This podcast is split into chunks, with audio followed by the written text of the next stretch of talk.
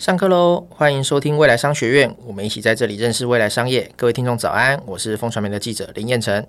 这几年路上的电动车越来越多，而且这股趋势看来已经回不去了。但是我们台湾的配套措施真的跟上了吗？不知道大家有没有亲身经历，或者是听身边的朋友抱怨过？好不容易买了一台电动车，却没有办法在自家大楼装设充电桩，甚至还有那种装了之后被管委会提告，然后法院判决最后要拆掉的。但显然这已经不是纯粹要不要开电动车的议题，而是你在买房的时候可能也要把这些因素都考虑进去。今天我们很荣幸邀请到住商不动产企划研究室执行总监徐嘉欣来和我们聊聊，如果遇到这类的事件，到底该怎么办呢？嘉欣早安，Hello，彦辰早，各位听友大早。是，那因为我们这这个嘉欣，他我们房地产的任何相关疑难杂症，他每次都是有问必答。千万别这样说，我也不知道哪一天会问到一个我不懂的。所以，我们今天就把他抓过来拷问一下，就是说，首先请问哈，我在自家的这个大楼停车格加装这个充电桩，真的错了吗？那从现行的法规来看，我们必须要先闯过哪几关？才能比较安全的去设置呢？哎、欸，我先这样讲吼，就是第一个是大家应该有一个概念，就是你家不一定能够装充电桩这件事。哦因为有一些大楼很老旧，是，所以你装进去了之后说，如果你想装就装。那我们的呃停车位好，即便你说车位你买的，可是你要知道，在登记上面来说，车位它其实也是一个大家公有部分的一块。嗯、哼哼，那你要在这里面装的话，你必须一定要先知会管委会。因为我之前有一个朋友，他就说啊，他就自己拉从自己从家里偷拉，哎，不是偷拉电，自己拉家里的电表，然后再弄个电动桩，然后。就是那个充电桩，然后他之后他就可以呃自己在家充电等等。他想说都是自己的没关系。哎，对对对，但不行，你要跟管委会说。哦、那你的流程上面是这样子啦，就是说呃住户他要提供一个就是专有电表的一个负荷的调查，然后还有就是环评的这一块。那你要去跟那个管委会说。那你你可能会说，哎，我我又不是学电工的，我怎么会知道这个、嗯、这个评估我要怎么样去评估？哎，现在有厂商可以评估这个事儿，好，那就是无论是技师啦，或者是说充电桩的业者，他们现在大概因为蛮多人遇到这个事情的，的所以他们就会有一套固定的方法去申请。好，那提供给提供给这个呃客户，然后这个客户他如果说要去给管委会，好，那那个使用的表单的部分，嗯、哼哼好。好，然后弄完了之后，就是那管委会会协助你，他会去跟台电申请一个呃审查，然后审查了之后，他就会有那个什么用电评估申请啦，然后再就是呃施工检验啦，然后最后弄完之后再，再等于说是台电这边会来复查，你就可以用了。啊，可是我们坊间有人在问说，诶，那有一些人这玩意儿到底是要送管委会，还是要送区权会？那原则上，管委会是可以帮你解决大多数的问题。可是你要知道，有一些社区它的管委会是，就是常常会换人啊，并不是什么万年主委这样子，万万年管委会。是除了这事情之外，因为有一些呃充电的，它是可能以前没设置，然后有一些住户他们会有一些争议跟一些疑虑，那这玩意儿就要进区全会。那你如果说进区全会的话，它就是一个重大的议题。那重大的议题的话，就需要说明，然后要要有一个基本的呃决议的比例通过，你才能够去设定。嗯、哦，所以有人会问我说：“哎，那这样子偷弄行不行？”哎，不行，因为因为二零二零年在新竹有一个有一个住户就是这样自己偷拉，偷拉完了之后就被检举。哎，被检举，然后管委会就不开心，不开心之后就就他们俩就就诉讼了嘛。嗯、诉讼之后就就败诉，败诉之后就拆除，拆除之后那个人也不爽，他就四处去检举其他人违规，就弄整个 社区乌烟瘴气。那我我们是认为，诶，就是充电桩，电动车是趋势，嗯，那充电桩未来也是个趋势。可是大家开开心心把这事儿讲好，那。呃，如果没有办法沟通的，可能他们再过一段时间就会可以接受整个大环境是变成这个状态。嗯，嗯，那或许可能沟通上面就比较不会有这么多的麻烦。是，那我们刚刚提到说沟通是很重要。那如果说我们先拆成两个部分，一个是管委会，一个是区选会嘛。嗯，我们先讲管委会好了，他到底在担心什么？是说，比如说消防安全上的疑虑吗？还是什么呢？哎，第一个啦，管委会最怕，大家有做过管委会的朋友，你就会知道。最怕出事，哎，最怕出事，举凡出事，而且社区里头有一些细故，嗯哼哼哼，你就会觉得很烦。然后是你平常已经上班够忙，你还要再处理那些细故，是。然后有时候都只是为了住户之间的情绪，嗯，那他就会觉得算了。这是在没有出意外的状况下，那你要出了意外，我们也不要说失火了，跳电就好。跳电你要怎么解释？不是电动窗搞的呢？是不是？所以这个这个事情是让很多管委会他会想。就干脆算了。那过算了之后，他就会有一些管委会就把这个玩意儿叫做视为重大议题。嗯，重大议题就送区全会，是大家一起做决定，他就不要扛这个事儿。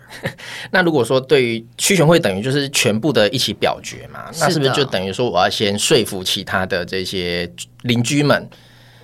呃，就是说我我为什么要装这个电动桩？那对于那些没有这类需求的邻居来讲。呃，大家可能会担心说，哎，是不是我也要分担这个电费啦？或者是我的家里会不会有什么失火的危机？这部分我们要怎么去看呢？哎，几个层次啦，哈。第一个的话就是说，我们先讲那个费用好不好？哈、嗯，那个费用一般来说啦，大概大概五到十万上下。现在好像比较便宜一些了。好，那有一些公寓大楼，如果它是自家电表的拉线。或者是说它，它它的费用可能就是因为你后来一定会产生电费嘛。嗯嗯嗯、那电费如果是自家电表，它就没有供电的问题。是。那如果说它是就是呃可能公共的，好，它就会有供电的问题。那我们这样说，两个部分，一个是设备的部分，另外一个是用电的问题。设备的部分可能问题不会是最大的。因为它可以用管理基金支出。那我有听过有一个社区，有有几个社区，他们的做法很有意思。就假设这玩意儿可能十万好了哈、嗯，我设五个，那是不是就五十万？是。那管委会支出，那你家开了电动车，你要充电对吧？嗯。我除了让使用者付费之外，我觉得不过分。你的使用者电费要付多少钱？天经地义。嗯。那你今天要用这个充电桩，我给我要跟你收一个。收一个回馈金或维护费用，嗯、那这个这个回馈金呢，就 maybe 可能比如说三万五万了，嗯。那你社区里面要是有个十台车，是，那其实这个钱大概 cover 了嘛。了好，那 cover 之后，那那因为有钱已经支出了，怎么办呢？我就把它当做是电动桩的，呃，这个充电桩的专款专用，嗯，是不是个解决的方法？是。哦，所以有一些收费是这样子了，那有一些是住户你要用是吧？那就自己装。好，那这个是现在你看到的大楼的，就是中古大楼是这个状态。那新大楼呢？新大楼现在大概都会预设。哦，你说建商在盖的时候，本来就会先留一些空间，这样子。对，我们最近几年去看的新房子，几乎都全面性的，他们有这个设置。嗯，所以这个对于新大楼不是问题，对于老的大楼，一个是住户可能他们对于电动车这事情没办法接受，是。然后第二个的话，就是他们会对于呃会不会有意外有疑虑，所以。就是需要一个比较长时间的沟通了，嗯，不然有时候，呃，我知道有一些沟通失败的原因，就是觉得人家不接受电动车是村妇 无知等等。是，那这样的沟通怎么会有很好？对啊，就恶性交流，这样就不会有结果。嗯嗯嗯。那如果说已经，我现在假设我现在签约买车，然后才发现说啊，我们这个社区管委会的态度是反对。装设是充电桩的，那理论上我可能投票也投不赢别人，那我我现在能怎么做呢？呃，有几个办法。我有个朋友，他就、嗯、他当初房子买在大卖场对面。他就自己去大卖场充哦，那这个是个方法啦，哈，因为你你充电，有人是去那现在台北市大概也有几十个那种公有的停车场，嗯，他们有充电的设置哦、嗯，那有一些人他们也是这样充。那另外的话，我们有一些朋友，像像我之前我有个朋友，他买那个宾士的电动车，那他就会他就他就是要回去。那个原厂充电，嗯嗯嗯，哦，那这个都是一些一些选择啦。是，所以如果说你是一个家里头的社区走上，就是不大愿意给你装设，你的解套方法就是要不就是可能你也许附近找几个定点，好，然后呃，它是有提供这种充电的，像我们讲卖场，好，嗯嗯、呃，公有停车场。亦或者是说可收费什么什么什么一类的，好，这种只能先自己想办法了。你自己想办法，对，你自己想办法。是，那有人就会说，哎，那可是这个近零排放其实是政府他们把它当做是一个重大的政策嘛？那你现在要推这个电动车，应该也要有这个责任跳出来帮大家，呃，可以去协调解决这件事情。那以现在的制度来讲，呃，我们现在真的就只能靠自己吗？诶，内政部是说，就是他们鼓励设置，嗯、然后也并不反对。就是住户之间产生的意见沟通，他们好像有在推，目前有在推一个修法，对不对？有在推这个修法了。我记得之前已经一读过了，后面我没有 follow。嗯、可是，呃，因为有很多的住户，他们都现在就自己能处理就处理了。是是是，那时候好像是说，呃，未来如果没有正当的理由，是不能反对住户去。装设这个充电桩。是的，可是我、嗯、我个人觉得正当理由这非常讨人厌，因为正当理由他没有他没有具体的说法，很难讲哈，很难讲。比如说我担心会跳电，嗯，我担心会失火，哎，这正当理由啊？是啊，是啊。那你没有办法厘清我的疑虑之后怎么办？还是卡在那边？还是卡在那里？因为现在有一些技巧，但我觉得鸟鸟的啦，就叫人家签，嗯、他通常哈，嗯。呃，他们会叫厂商签切结。你说充电桩的厂商还是充电桩的厂商？好、嗯哦，跟申请住户，嗯，万一怎么样的时候，就要连带自己负责这样子。好、哦，所以用切结的方式去解决那个流程上面的问题。那在实物上，你们有遇过类似的案例吗？他们是最后是怎么解决的？最后啊，最后我们。通常遇到的，其实这还是要看社区共识。哎，社区如果共识够高的话，我我之前有一个朋友，他是某一栋大楼的主委，他们大楼也算是公寓大厦都讲的大楼。嗯，那因为本身的沟通管道就非常充分。那我同学，我那个朋友当当主委了，花了很多心思心力啦。因为充电桩这个事情，嗯、他那时候跟我说，第一步先，他是他们那个区域里面哦，嗯。第一个装充电桩的社区，哦，十年以上住宅，我记得。他当初沟通的时候，或者是说，他说第一个先从长辈沟通。哦，你知道为什么从长辈沟通？因为整天在社区里面不会去上班聊天的就就是他们呗。先把他们搞定，先把长辈搞定。是，那搞定完了之后呢，再去集结，可能真的有需要。现在就是要去看一下，是不是真的有很多人需要。如果都是年轻人。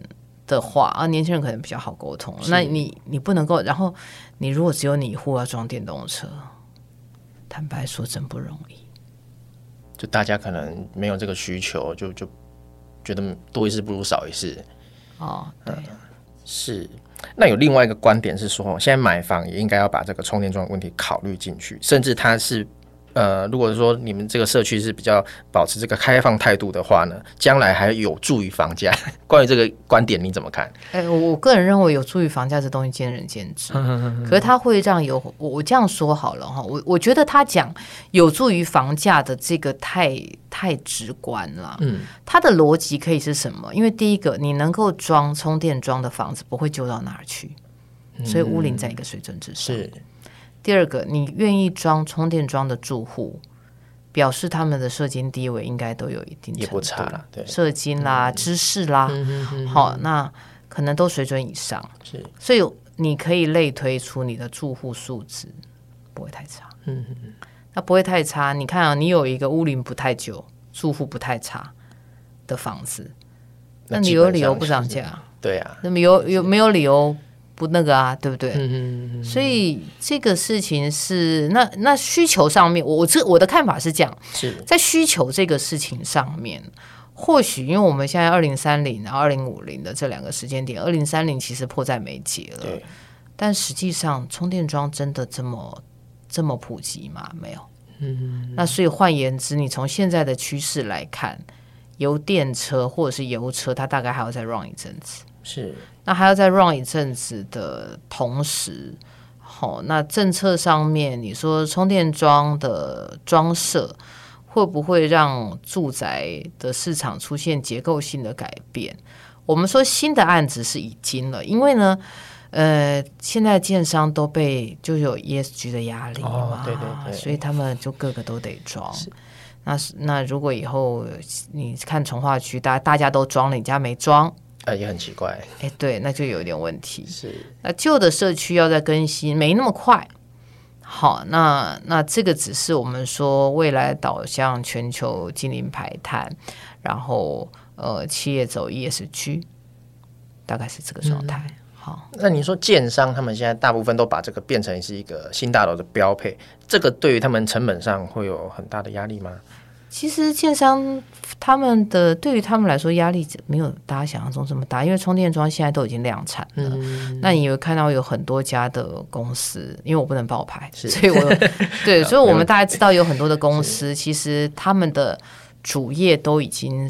就是在充电桩的这块上面很有涉猎，嗯，嗯，那很有涉猎的时候，你可以从他们股价上面，你就可以反映到大家对于这个公司的认同了。嗯、比如说像台达，嗯，好、哦，台达最近的表现其实，哎，我不小心讲出来，也蛮亮眼的啦，蛮亮眼的。好，那你就可以看得出来，哎，这些未来以充电桩去做主要规划的业主，哦，那他们在。推广上面应该会不遗余力，只是说，呃，以台湾现阶段哦，你说大家绿能啦，然后这个这个呃 ESG 啦，哈，然后呃绿电这些话题炒得这么的热，台湾现在比较大的问题是电的这一块，嗯，他们在电网上面，好，设备行不行？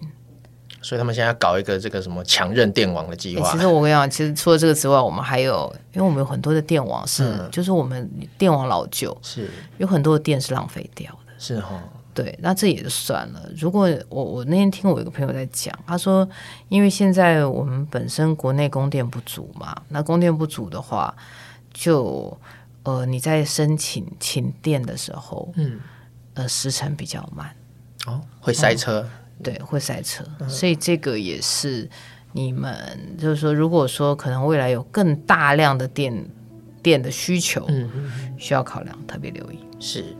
所以说，我们这个随着科技的日新月异，然后我们能源议题也越来越受到重视。哦，电动车这个产业趋势其实已经越来越明确。